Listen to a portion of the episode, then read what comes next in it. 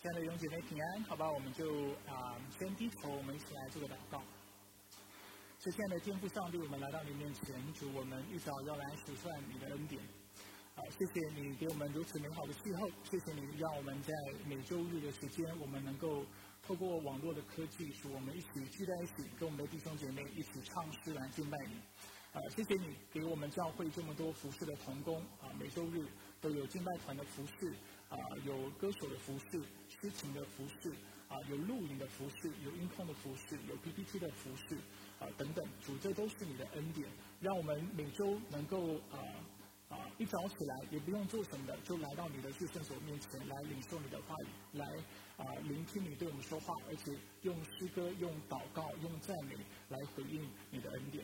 所以主，这都是你那奇妙的作为，所以我们来到你面前，主，我们向你献上感谢。啊，也愿你在今天的聚会当中，主你继续来对我们心说话。主，我们知道你是那慈爱的天父，知道你何等的爱我们。啊，但是主，我们也知道自己是何等的软弱，何等的有限。我知道在这段时间教会在讲爱的真谛的时候，其实啊，对弟兄姐妹来说是很大的挑战，因为我们突然意识到，主原来你对爱的要求是如此的高，而且我们如啊离这样的要求又是何等的远。啊，但是主求你激励我们。让我们来到你面前的时候，不要感到沮丧，啊，因为主就是因为我们不能，所以耶稣基督为我们死在十字架上，赐下那圣灵成为我们的保惠师，成为我们的帮助，在我们的生活当中要与我们同行，要来帮助我们，与我们同在。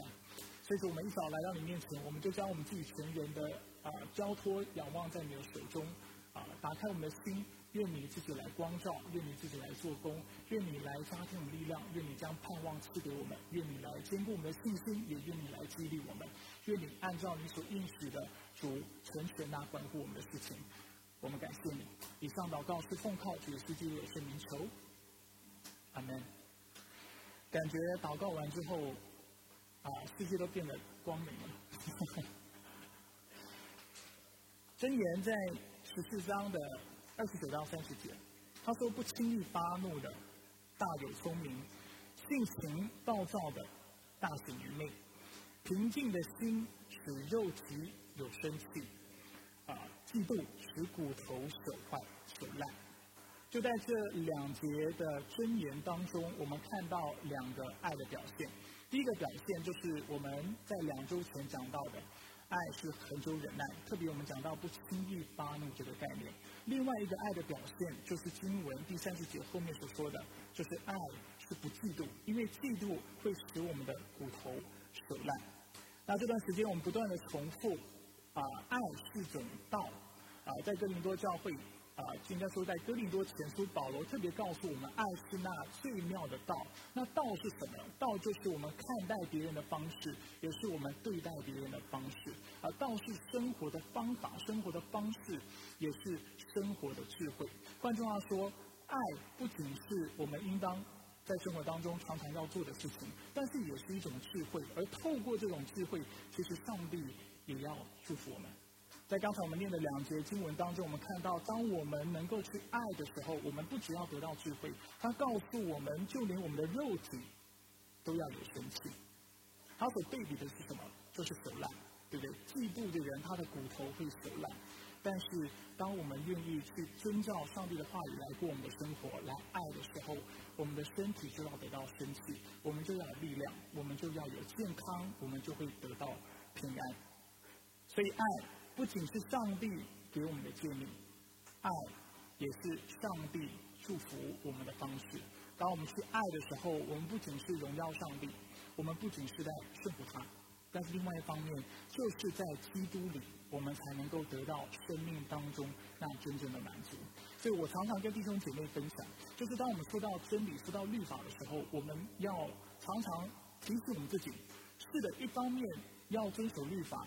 要遵守真理是有一点压力，但是我们要提醒自己，但是就是在这样的压力之下，在这样的规范之下，我们才能够得到我们真正想得到的幸福满足，才能够得到那真正的自由。过去我常用一个例子为大家来比喻，就是说到那在海里在水中的鱼，你把它捞出来，然后丢在岸上，跟他说：“鱼儿啊，我今天赐给你自由了。”如果鱼会说话的话，他说：“你这个疯子，把我放回水里吧。”我不想要这种自由，我想要在水里，因为没有水，我就反而失去了自由。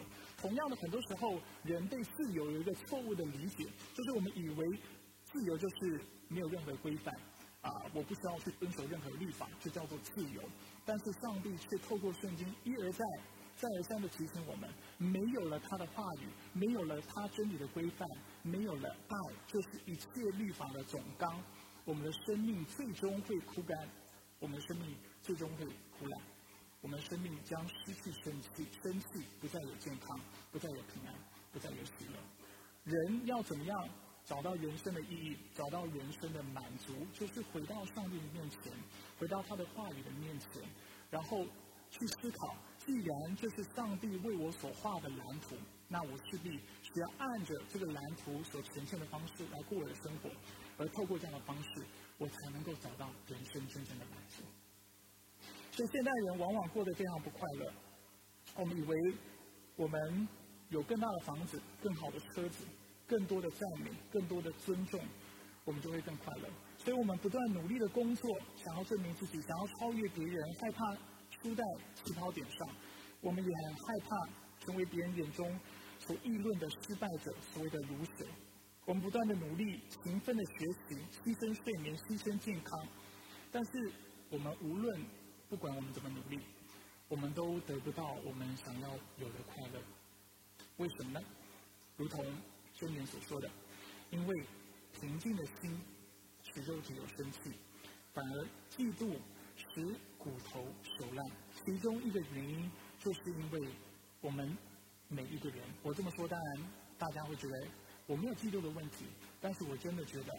我们之所以不快乐，就是因为我们活在一个竞争力非常大、非常强的一个社会，而且我们常常被灌输要去羡慕、嫉妒别人的观念。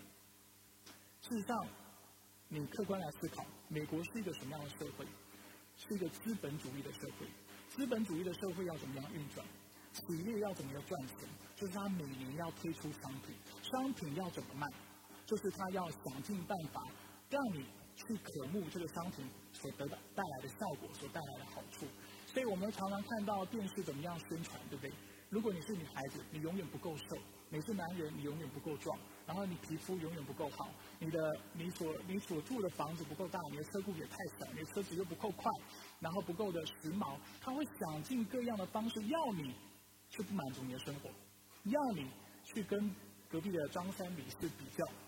然后看到他们开更好车，看到电视里面的女孩子身材更好，男孩子更壮，或者是啊啊头发更多，等等，我们会就会觉得，那我这就是我要的人生，我的我不能满足于现状，我的现在我的人生太惨了，我我太缺乏了，我什么都没有，所以我需要去得到这些人所有的人生，所以我们就就会需要去消，我们就会去消费，我们心中就有。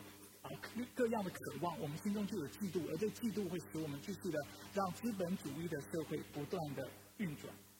所以这个社会最怕的是什么？就是你和我过得太安逸。所以他们想尽办法要唤醒我们的本性，什么样的本性？最近在海德堡要理问答，我们常说人是有罪性的。我们心中其实已经种下了这个嫉妒的种子，所以透过魔鬼，透过文化，透过世界，就是不断的在浇灌。这个种子让它茁壮，盘踞我们的心。一方面，我们被盘踞的时候，我们会很想逃跑，我觉得好累啊！我已经那么努力了，但是我人生就找不到快乐。我们一天到晚跟别人比较，一天到晚觉得自己不如别人，我好累，想离开。但是有些时候，我们就会吃到、去尝到魔鬼所种的种子所结的果实。就是当我被别人羡慕的时候，当我被别人嫉妒的时候，当我好像好不容易。在这个金字塔上往上又爬了一阶的时候，感觉好像挺好的。被别人羡慕啊是一种很快乐的感觉，被别人嫉妒是一种让我觉得很有存在价值的感觉，很有优越感。而我们就从此陷入在这样的循环当中。所以我们为什么不快乐？因为我们从小到大就被教导要去羡慕别人的生活，要去嫉妒别人。我自己的生长环境也是这个样子。我相信，不论是台湾或者是中国，亚洲文化很多时候都是这个样子。常常我们会听到，你看，在在你同班的同学，你看小明他考试有一百分，你要像小明一样，你不能满足于九十九分，九十九分其实是很丢脸的事情，因为代表你犯了一个错误，使你失去那一分，所以你要考一百分。对，你要像啊小张，他常常为学校争光，出出去比赛，然后拿第一名，对不对？隔壁的张三，他是医生，他是律师，他赚好多钱呢，所以你钱赚的很少，你要更努力，你要向上，你要有更好的工作。然后李四，他的车库又更大了，他最近又买新车了。然后他房屋又加进一层，所以我们从小到大，是的，我相信没有师长、父母要我们活在嫉妒、活在羡慕、活在这样的一个行为当中。但是事实上，这就是我们的文化。我们的文化要我们永远不去知足，我们的文化要我们永远觉得不够，我们的文化要我们永远的去嫉妒别人、去羡慕别人，然后啊，总是鼓励我们。那唯一克服嫉妒的方法，我从小到大，我的观念真的是这个样子。唯一克服嫉妒的方法，就是爬到金字塔的顶端。你一到了顶端，你就不会再嫉妒别人，因为就没有被嫉妒的存在的可能性。所以这就是人生。所以你问我为什么现代人这么焦虑？现代人为什么压力这么大？生活那么辛苦？就是因为我们活在一个非常大的谎言当中。教导我们，告诉我们，我们要过一个永远不满足的人生。那怎么办呢？我们怎么样脱离这样的漩涡呢？我们怎么样开始去想尽办法去脱离这个嫉妒的漩涡这样的一个恶性循环呢？答案不是卓越，不是像我刚才讲的努力往金字塔顶端爬，答案却是爱。这就是我们今天要来看的主题。爱是什么？爱是。不嫉妒，所以在今天的信息，我会啊跟大家分享三个部分。第一个部分，我会来界定嫉妒的意思，尤其是从圣经当中来看嫉妒。第二方面，我要帮助大家来思考嫉妒会有哪些的表现。所以透过这些表现，透过这些表彰外在的行为，跟我们看得到的一些的状态，征兆，我们来思考我自己是否有嫉妒的问题。最后，我们也要非常实际的要来。讨论一下，那我们怎么克服嫉妒呢？这就是我们今天的信息：界定什么是嫉妒。第二方面，嫉妒有哪些的表彰表现？第三方面，我们如何克服？那我们就先来看嫉妒的意思是什么。所以哥林多前书十三章第四节，我们还会留在这个经文几个礼拜哈。所以一开始我们讲到爱是恒久忍耐，又有恩慈。我们讲到两个爱的表现，第三个表现是什么？就是今天要说的爱是不嫉妒。在这节经文，“嫉妒”这个词的原文是 “zelao”，啊，那根据新约希腊文英语的词典指出 the lao 是什么意思呢？我先为大家念英文的界定方式。the lao 的意思就是 “to have intense negative feelings over another's achievements or success”。In other words, be filled with jealousy, envy。直译成中文，意思就是说。对别人的成就或成功有强烈负面的感觉，换句话说就是充满嫉妒。我再说一次，就是对别人的成就或成功有强烈负面的感觉，这就是嫉妒。这其实跟我们普遍所认识的嫉妒是非常相像的。啊，中国的规范词典它是怎么界定嫉妒？他说，嫉妒就是因别人比自己强而心怀怨恨。啊，台湾教育部的重编国语词典修订版，他也说，嫉妒就是因他人胜过自己而心生妒恨的心理状态，因他人胜过自己而心生妒恨的心理状态。简言之，嫉妒就是啊，看不得别人过得比我们好，比我们成功，有的比我们多，这就是嫉妒。那圣经里面呢，我不知道大家有没有注意到这样的啊啊这样的一个状况，就是圣经。其实有很多跟嫉妒有关的经文跟事件，非常多，充满了跟嫉妒有关的经文。这其实就让我们看到，嫉妒其实真的是一个普遍人性的问题，也是我们需要去处理的。譬如说，哥林多前书，也就是我们这段时间在看的经文，保罗跟哥林多教会的基督徒说：“弟兄们，我从前对你们说话，还不能把你们当作属灵的，只能把你们当作属肉体的。你们在基督里面仅是婴孩。”我用奶喂你们，没有用饭喂你们，因为那时你们不能吃，就是如今还是不能，因为你们人是属肉体的，你们中间属肉体有什么表现呢？有嫉妒纷争。这岂不是属乎肉体，照着世人的样子生活吗？我们过去讲过，在哥林多，哥林多是一个非常独特的教会，它是一个大城市。哥林多本身是个大城市，所以在那里的教会其实有非常多的，如果用现代人的啊描述方式，就是专业人士，对不对？那里的人有许多的才干，有许多的才华。哥林多前书也告诉我们，他们有许多的属灵恩赐，但是纵使那里每一个人都那么厉害，却没有因为这样那个教会啊变得更合一啊，然后大家配搭的更快乐，没有。反而有很多的嫉妒，很多的竞争，这就是越文明的社会或者越先进的地方越会看到的事情。因为强的人太多了，而每一个人除了他不希望、不希望，呃，我刚才不知道是讲哪里的方言，不希望别人啊比自己强之外，很多时候啊，我们也喜喜欢这种啊一枝独秀的感觉，就是比别人卓越啊出类拔萃这样的一个感觉。在旧约当中有一段经文就有。稍微描述到这样的一个呃观察，在民数记有一个很有趣的事件，啊，说到当时上帝吩咐摩西叫他在以色列当中选出七十个长老，那摩西非常顺服上帝，他就把七十个长老找出来，找完以后呢，就让他们围在会幕的四围。当他们围在会幕的四围当中呃的那时候呢，灵或者是上帝的灵就临到这些的长老，他们就开始讲预言。那当然，这样的一个神迹就是要啊来证实这些长老是上帝所挑选的，是上帝所赋予权柄的。不过有趣的是，在下面的记载，到了十一章的二十六到三十节，我们来看一下这段经文。十一章二十六到三十节告诉我们，但有两个人人在营里。就是这七十个长老，六十八个都去了，然后围绕在这个会幕的旁边，但是有两个人在营里，营里，所以当时以色列的啊，就是他的啊营地的一个设计呢，就是说啊会幕是在中间，然后会幕四周围是围着立位人，然后其他支派是围绕的啊这个立位人居住的地方，大概是这样情况。所以当时很多人六十八个长老在说预言的时候，其实是在会幕，大概看到的就只有立位人。那当时就有两个人，他们是在营地当中的，就代表他们是跟自己的族人在一起的。而在那个时候，啊，这一个叫做伊利达，另外一个叫做米达，他们本是那些登记的人中，却没有到会幕那里去。我们不知道原因是什么，只知道他们没有去。但是同样的灵停在他们的身上，他们就在营里说预言。那当时有一个年轻人就跑来告诉摩西，因为当时在营地营里发发生这个事情，大家觉得很奇怪，对不对？有一个年轻人就跑来跟摩西说，以利达和米达在营里说预言，在他们理解当中，摩西是先知，其他人不应该能够说预言，这是一个非常吊诡、非常奇怪的状况。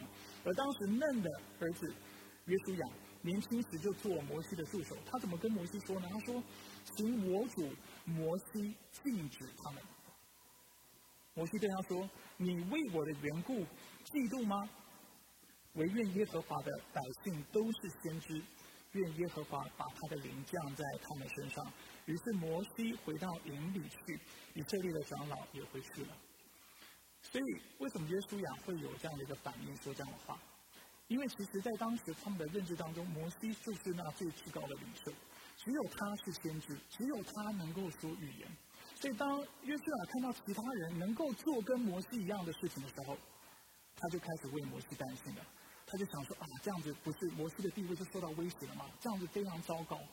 所以他就跟摩西说：“我主啊，你要不要请他们就闭嘴进口，啊，就不要再说话了？”但是摩西怎么说？我们看到摩西这样的谦卑，他说：“你就让他们发言吧。如果上帝的心意是要让全以色列人都变成先知，这岂不是很美的事情吗？”说完，他就离开了。那当然，这个事件啊背后有其他的就是一些的意涵，其他的意思。但是我要大家关注到的是什么？就是嫉妒是什么？很多时候嫉妒除了是不希望别人比自己强之外，其实基本上也不想要比跟我们一样。我们要的一枝独秀，我们要的一个人出类拔萃，然后别人都不如我们。所以简言之，什么叫做嫉妒？嫉妒就是看不得别人好，然后暗地里希望能够自己囊括一切的好处。这就是嫉妒。好，下一个问题，嫉妒有哪些的表现？啊，很多弟兄姐妹可能听完我这么描述之后，你心里会想：哦，牧师，如果嫉妒是这个意思的话，我大概没有这样的问题。那我刚才在信息当中一开始就说了，我认为我们多数人，甚至每一个人，都有嫉妒别人、羡慕别人这样的问题。甚至我们的文化是不断的在喂养、去壮大我们这样的一个啊罪性。所以我想要透过四个表现，让你再进一步的去思考，你到底有没有嫉妒这样的问题？老实说，我认为我有。那我不知道你有没有，但是你就听听看。所以第一个季度的表现是什么？第一个季度的表现就是，当好事发生在别人身上的时候，你会觉得不舒服。我现在就讲不舒服而已。当好事发生在别人身上，你会觉得不太舒服。譬如说，当你的同事升迁拿到 bonus 的时候，当你邻居买新车的时候，当你听说你的朋友换更大的房子的时候。当你听到别人被赞扬，但是你自己没有被赞扬的时候；当你的朋友比你先组成家庭，比你先有孩子的时候；当你同学的成绩比你好的时候，或当别人买彩券或乐透中奖的时候。但最难受的是什么？很多人其实会有这样的观察，就是其实你在过去在学校的时候，当我们是学生的时候，大家都平起平坐，的确会有成绩上的差异，但是我们身份都一样，就是学生。但是出了社会之后就不一样。很多时候会有一些非常吊诡、其实非常正常的一些的现象。什么现象？就是可能那些成绩比你不好的人，他赚的钱比你多，他住的房子比你大，他开的车比你好，他的人生、他的婚姻比你还要幸福。你以为在学校当中成绩第一名，就是以后就保证你的成功？但是出了社会，你才发现不是这个样子。我们常说，在学生时代越会玩的，以后越会做老板，你就越做他的员工；越会读书的，就是以后都是成为别人的职员。那某种程度上，的确这就是一个社会的状态。那所以，我们有没有嫉妒呢？就是当那照理想跟我程度差不多，甚至比我更差的人，也许你会心里这么想。但是今天，他不仅得到跟你一样多的好处，甚至得的比你更多的时候。我不要说你心里面产生牙痒痒，我就说不舒服好了。你会不会有一点不舒服的感觉？如果有，那很可能你没有你想象的那么的神圣，那么的啊，就是高超。也许你心中是有嫉妒的状况，这是第一个。第二个，当你无法为别人的成功或喜事道贺的时候，所以我们现在要进一步了。刚才讲到说，当别人有的比我们多，当别人比我们有成就。别人成功的时候，我会觉得不舒服。现在我们讲的是，因为你有很有可能你会说，啊，那我就不去看就好了嘛，就当做没看见，当做不知道。因为他成功，他要过得多幸福，开多好的车子，他要买多大的房子，那是他家的事情。OK，我不去看，不去理会，不去管，不去比较，那我我就没有问题，我也不会觉得难过。但是我要问的是，那如果真的有喜事喜事临到他的家里的时候？你会不会从心里面愿意去为他道贺？我讲的道贺不是只是啊寒暄表面的说几句话，或者是写卡片说哦恭喜你，我听说你什么了？我是说从心里面你为他感到非常非常的开心。我还记得我第一次在美国买车的时候，我买完以后啊，当时的那个 sales person 他就拿了那个。啊，棍子就敲了锣，当，然后就跟我说 Congratulations。那时候我吓了一跳，我从来不知道原来我买车是一个值得庆祝的事情，因为我就觉得我花钱花的还蛮那个 挣扎的。但是这是当时我在外国人的文化当中学到一个事情。啊，但是我在这里也看到，其实外国人文化跟华人文化的确是有这样的差异。外国人可能很早父母教教导孩子的一个观念，就是当别人啊有喜事，领受好处。啊，有成功的时候，你要为他庆贺。但是华人好像不是，好像每次别人成功的时候，我们就应该那种吃葡萄吃不到葡萄好像葡萄酸的心态，就是啊，也没什么，做医生而已嘛，对不对？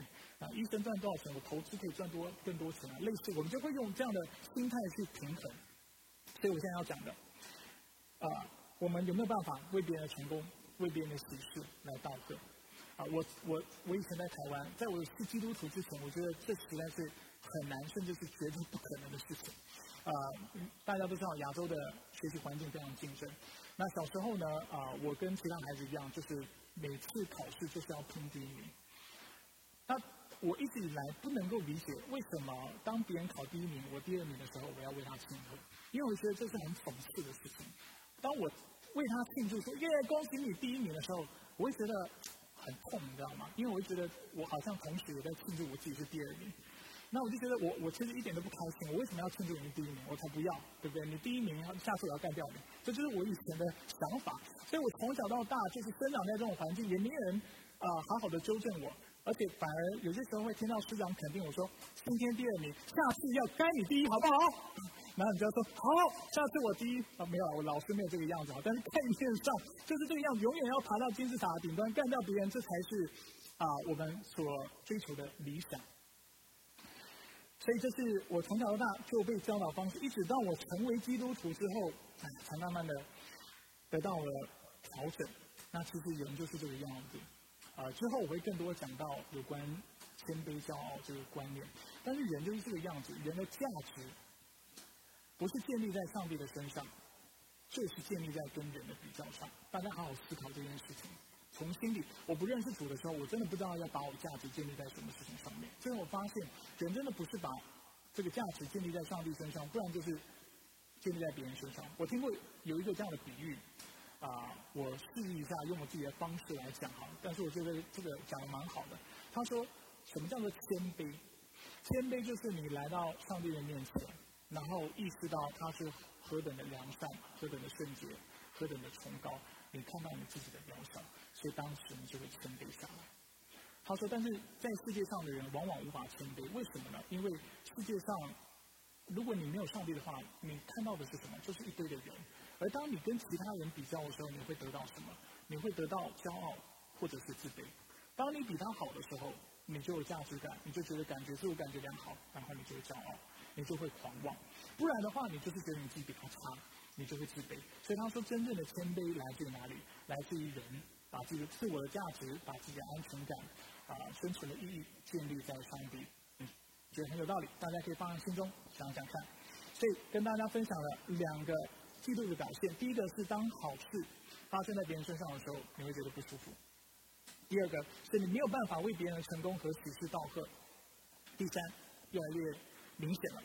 你希望不幸的事情发生在对方身上，你希望不幸的事情发生在对方的身上，这是非常典型的嫉妒的一个状态。通常什么样的情况之下，我们希望不幸的事情发生在别人身上？两个，第一就是你被伤害的时候，对不对？当我们被伤害的时候，我们人的本性就会想要报复，这是我们通常会有的状态。但是今天人家没伤害你的时候，如果你还是希望不幸发生在他身上，是为什么？通常没有别的原因，就是因为你记得他，你看他不顺眼，对不对？你觉得他过得那么好，你就觉得很不爽，就觉得你这么烂的人，为什么凭什么过那么好？你就希望他有不幸的事情连到他。而这是第三个，我们可能心中会有嫉妒的状态。当然，通常我们嫉妒对方的时候，我们也不会承认，我们反而会找尽各样的方式来正当化我们看他不顺眼的理由。我会说啊，我不是我的问题，你知道吗？为什么我那么讨厌他？我没有嫉妒他，是因为他太狂妄了，是因为他太骄傲了，他他他太太荒唐了，他太自以为是了。这不是我的问题，不是因为我嫉妒他。说真的是这个人太太可恶了。但事实上是这个样子吗？不一定，有可能这个人真的是骄傲。我不是否定这样的可能性，但是也的确很有可能。是我们心中的确有嫉妒这样的种子，我们的确是嫉妒对方，这是第三种。第四种表现就是你会无法享受自己所拥有的事物，你会无法享受自己的人生，自己所享有的事物，这是非常真实的事情。为什么？很自然，因为当你嫉妒的时候，你眼睛看到的是什么？就是别人有的，但你却没有的东西。所以你可能有了很多，事实上，我想要告诉你，上帝绝对不亏待你，你有的一定很多。但是当我们落入这种嫉妒的漩涡，就像我刚才讲的资本主义的这样的整个的，就是啊这样的一个 scheme，对不对？他们的这整个的安排，就是让让我们活在不满足当中，让我们不去看我们自己有很多，我们是可以知足的，我们是可以满足的，我们的人生是丰盛的。但是他让我们看到别人有的。但是确实我们没有的。而当我们有这样的一个状态的时候，就会形成什么样的结果？就是其实我们无法去享受我们有的东西。我们有的很多，但是可能我们只是拥有，但是不是享有。这是我过去读了一本书，他所做的一个分辨方式，我觉得还蛮好的。很多时候我们有很多东西，但是它就囤积在家里的角落，我们也不去用它，对不对？或者是我们有很多的好的东西，我们也不常使用，它就在那里啊长灰尘等等这样的状况。啊，我们可以有家庭，但是我们不享受我们的家庭；我们可以有婚姻，我们可以有孩子，但是我们不享受天伦之乐；我们可以有工作，但是我们把工作当成是一个非常愁苦的事情，我们也不享受。感谢主说，哇，主感谢你赐给我工作，至少我可以为自己的生活赚钱。我们有很多，但是因为我们心中被种下了，因为我们都有原罪，然后有这个嫉妒的种子的缘故，所以我们往往忽略这个事情。所以我想要再次问在幕前面的朋友还有弟兄姐妹，你觉得你完全没有嫉妒和羡慕别人的问题吗？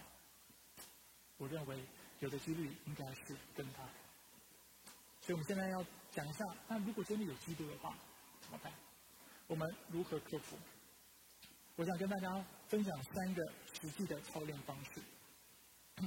先给大家一个很八股，但是非常非常重要的，就是我们需要实际的。亲近上帝，我们需要实际的亲近上帝。也许你听到这样的说法，你会心里有很多的抗拒，心里会有很多的挣扎。你会想，牧师不要再跟我说要亲近上帝这个事情。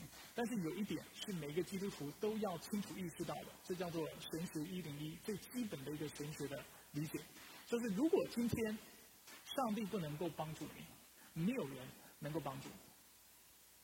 今天如果你真的在这样的一个嫉妒的挣扎当中，在这样的一个循环当中出不来的话，你又不愿意亲近上帝的话，那我真的要问一个问题，就是那你到底觉得谁可以帮你？因为很明显的，你无法自拔。那你又不愿意亲近上帝，你又觉得上帝不能帮你。但是说真的，客观的退一步来想，平心而论，上帝如果不能帮你的话，你的盼望在哪里？如果上帝全能的神都无法帮你了，我想就没有人能够帮助你。帮助我。最近当我们在海德堡药理问答的时候，我跟大家解释，在学会爱人之前，因为不嫉妒的确是一个爱人的功课。在爱人之前，我们需要先学会爱上帝。上帝要我们怎么爱他？我们特别讲到要尽心、尽性、尽意、尽力爱护我们的上帝。那我也为大家界定了什么叫做 尽心呢？尽心就是尽自己的意志。尽自己的情感，什么叫做尽兴？就是自己的渴望。什么叫做尽意？就是我们的意念、我们的思想。什么叫做尽力？就是尽我们的体力还有一切的资源。在啊，智商的时候，或者是在啊心理学的这样的一个领域当中呢，很多的啊心理学家会问一个问题，就是到底人是透过行为得到改变，还是透过想法得到改变？那圣经怎么说呢？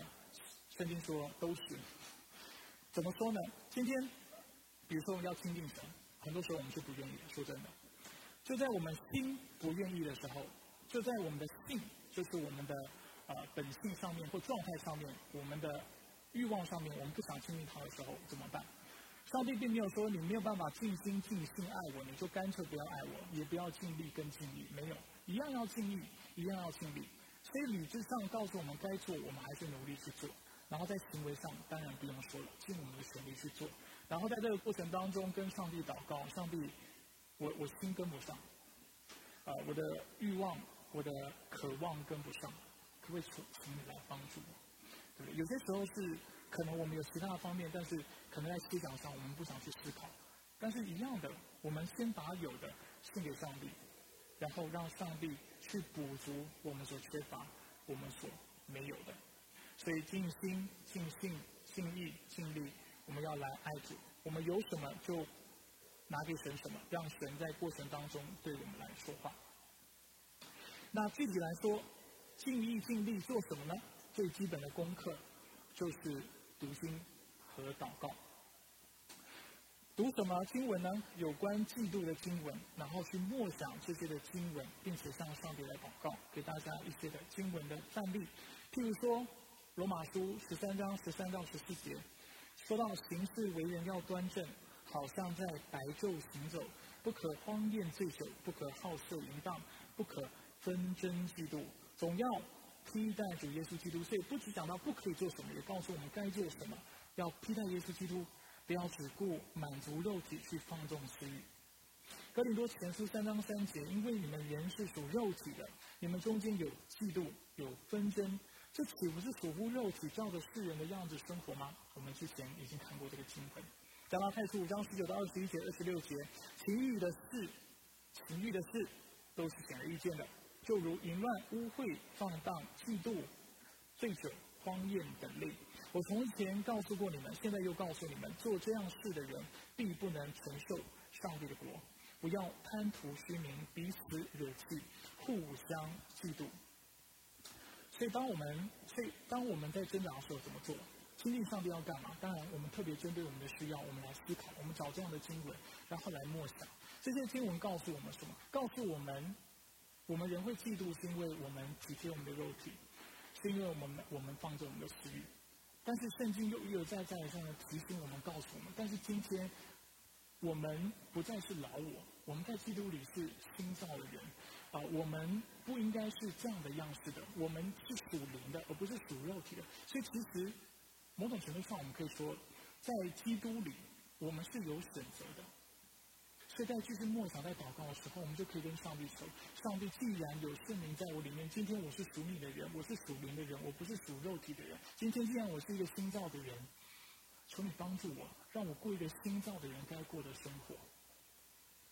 这是一个我们能够做的选择，而且是我们能够得胜的，因为这是圣经的话语所赐的应许。所以我们要从心里面去想、去思考，而且在软弱的时候不断的祷告。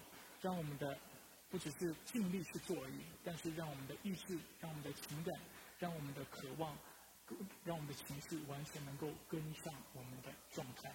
这是第一个非常实际。我知道你会觉得啊，对你来说也许这最不实际，但是对属灵人来说，属灵的方法永远是所有的方方法的优先。所以我想要提醒大家这个事情。第二，非常实际也非常属灵，就是我们要学会数算上帝的恩典。数算上帝的恩典。如果我们要克服嫉妒这样的一个软弱、这样的一个问题、这样的一个罪性的话，我们需要常常数算上帝的恩典。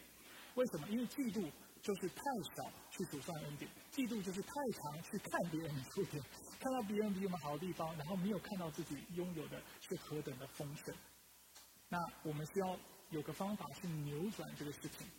什么方法？就是借着要常常来到神的面前，感谢他，数算他的恩典，这样我们才不会轻易的被外在的环境所影响。同样的，给大家一些的经文，《铁萨罗尼迦前书》五章十六到十八节，他怎么说？要常常喜乐，不住的祷告，然后呢，凡事谢恩，不是不是些事，是凡事，只要是事。事情我们都要谢恩，因为这是上帝在基督耶稣里向我们所定的旨意。以弗所十五章十五到二十节，应该说十五节和二十节，也说你们要谨慎行事，不要像无知的人，倒要像有智慧的人。什么样是有智慧的人？二十节告诉我们，凡是要奉我们主耶稣基督的名，常常感谢父上帝。如果我们要得着过一个有智慧的生活。过一个喜乐的生活，过一个没有嫉妒、不嫉妒的生活，能够爱人的生活，我们要学会常常感谢上帝。诗篇一百零三篇一到二节说：“我的心啊，你要称颂耶和华，凡在我里面的都要称颂他的圣名。我的心啊，你要称颂耶和华，不可忘记他一切的恩惠，不是算而已。”对不对？这节经文说，不要忘记他一切的恩惠，所有的恩惠能够记得，尽量记得。因为当我们越是专注在上帝所赐的恩典的时候，我们就越发现，其实我们有的是非常丰盛的。我们就能够达到像保读保罗在呃，就是腓立比书当中他所形容的状态，对不对？他是在主里是知足的，是满足的。当我们愿意更多的去数算自己的恩典的时候，上帝所做的。所赐的恩惠的时候，我们心里就要慢慢的得到保足，慢慢的我们就可能不再跟别人比较。第三个实际的方法，我们要学习赞美肯定其他人，我们要学习赞美肯定他人，更是那嫉妒我们嫉妒的人，如果可以的话，当然一步一步来。你如果连啊平常一般的人都无法肯定，更不用说你要去肯定 你嫉妒的对象，这是几乎不可能。以弗所书四章二十九节，一句坏话也不可不可出口，只要随着需要说造就人的好话，让听见的人得益处。如果今天你问我，大家都知道以前我是吉他老师，你问我啊，查理，我怎么样能够啊，就是把吉他弹好？我会先问你，那你有吉他了吗？如果没有，我说那请你拿一把吉他。那你开始弹了吗？刷，开始摸那个乐器，开始试着去刷它吗？没有，我就说，那你就先刷刷看吧。先做了，之后我们再来谈，你怎么样能够弹一首好琴？啊，今天孙弟兄不在现场，但是如果今天我问孙弟兄，啊，孙爷，我怎么样跟你一样可以做一手的好菜？那孙爷如果知道我根本不下厨的话，你觉得他第一个建议是什么？请你先下厨，对不对？请你先试试看做最基本的功夫，对不对？当你做了之后，慢慢的、慢慢的，你就会知道怎么样煮一手的好菜。为什么分享分分享这两件事情？很多人会问说，牧师要要就是啊，为别人的成就、为别人的成功、为别人喜事道贺，真的非常非常的难。我做不到，当然难了，因为这是这是长远的目标。啊，我们需要先学会踏出前面的一小步。前面一小步是什么？从不说赞美的话到会说赞美的话，从不造就别人，然后不敢当面跟说别人，就是鼓励别人。我们先从这一步开始做。当我们从这一小步做起的时候，慢慢的、慢慢的、慢慢的赞美别人、鼓励别人、肯定别人，跟别人一起快乐，就会成为一件越来越容易做的事情。所以我们不不要想要一步登登天，属灵的凌晨，属灵的路程是不可能一步登天的。大家都知道，你要健身，你要瘦身，你要啊，就是要 build muscle，对不对？你要学乐器，你要学跳舞，你要学画画，学任何的才艺，都需要时间。你不可能一步登天，你就是要从基础功开始打好，然后慢慢累积。同同样的，要爱人也好，要做一个不嫉妒其他人的人也好，要能够啊。道贺别人的成就也好，这都是需要从一小步开始做起的。所以今天我要问你，你觉得你自己在哪里？如果今天你已经走了三步，我鼓励你走那第四步；你已经走了第四步，鼓励你走第五步。如果你一步都还没有走，就先踏出第一步吧。找一个相对容易肯定的人，你先去肯定他，说说赞美他的话，然后再一步一步的去迈向那更难的挑战和目标，然后去建造自己的。生命，所以最后不要忘记要常来到十字架的面前来思想耶稣基督的福音。你没做到的，他都为你死了；你做不到的，他也为你活了。什么意思？意思就是说，时常仰望基督的十字架，没做到的，上帝都能够赦免。所以不要给自己太大的压力。当然，我们有罪，我们就来到十字架面前求上帝的怜悯和恩惠。然后他信实的，他能够接近我们。他能够赦免我们，同样的做不到的，上帝也都能够帮助。他赐下了他的圣灵保惠师，就是要帮助我们。所以没做到的，他也都为我们死了；做不到的，他也为我们活了。他将圣灵赐给我们，继续的来帮助我们，使我们能够为他而活。加拉太书二章二十节说：“现在活着的不再是我，乃是基督在我里面活着，并且我如今在肉身活着，是因上因信上帝的儿子而活。”他是爱我，为我舍己，所以我们并不孤单。以马内利的上帝与我们同在，直到世界的末了。我们花一点时间来默想接下来这三个问题。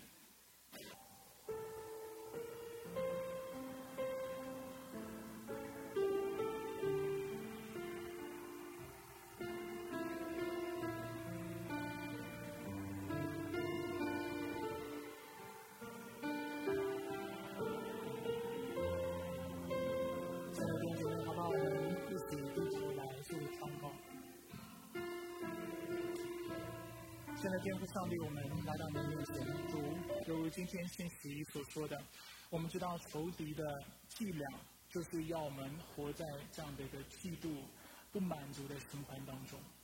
但是主，在真理当中，在爱当中，我们能够得到自由。所以今天我们来到你的面前，主，我们愿意重新的来面对自己的软弱，我们愿意诚实的面来面对自己心里面会有嫉妒、会有羡慕这样的挣扎。我们也相信你，你能够帮助我们。所以主求你，让我们在这周能够切实的来落实来操练我们今天所学到的这些的内容。主，让我们常常的来亲近你。你的话语是有能力的，你的话语能够照亮我们的心，而且驱走一切的黑暗。所以主，求你帮助我们，让我们每天更多的亲近你，而且相信你的话语是带有能力的。除此之外，主，我们也要祷告，因为很多时候，我们心、我们的意念，主啊，应该说我们头脑虽然理解，但是我们心里面是非常软弱的，没有办法相信。但主透过祷告，你能够对我们的心说话，你能够激励我们，使我们的渴望，使我们的意志，使我们的情绪能够跟上我们头脑知道当做的事情。除此之外，主，我们也说我们要继续的来操练，就像健身需要每天不断的重复啊去做一样的动作，做一样的动作。主，当我们要克服嫉妒的时候，主，我们要常常来数算你的恩典。所以主，我们来到你面前，求你来帮助我们，让我们切实来操练数算你的恩典这样的功课。甚至就像诗人所说的，主，让我们不要忘记你一切的恩惠，让我们能够记得你在我们生命当中所做的工作是何等的丰盛，是何等的奇妙，而且让我们在这样的不断的思想当中，主心里面被你的圣灵充满，充满了感恩，充满了力量。另外一方面，主我们也祷告，求你帮助我们，让我们学习去赞美、肯定他人，让我们能够一小步一小步的成为一个常说造就人好话的一个人。一方面，应该说一开始我们愿意先去赞美那些我们认为比较容易的，但是慢慢的、慢慢的，主我们要我们向你求，我们也如此凭着信心祷告，主就连那我们现在嫉妒的人，主我们都要能够开口来赞美，开口来肯定。因为这就是爱的真谛，这就是爱人如己。所以说，我们将我们全然的交托、仰望在你的手中。我们有很多的功课要学，但是主你的恩典总是够我们用。我们做不到的，你也为我们死了。啊，应该说我们没有做到，你为我们死了。然后接下来，可能我们自己靠着自己力量，我们觉得做不到的，主靠着你的恩典，我们也能够做到。因为你的圣灵要帮助我们，直到永永远远。我们感谢你。以上祷告是奉靠主耶稣基督的圣名求，阿门。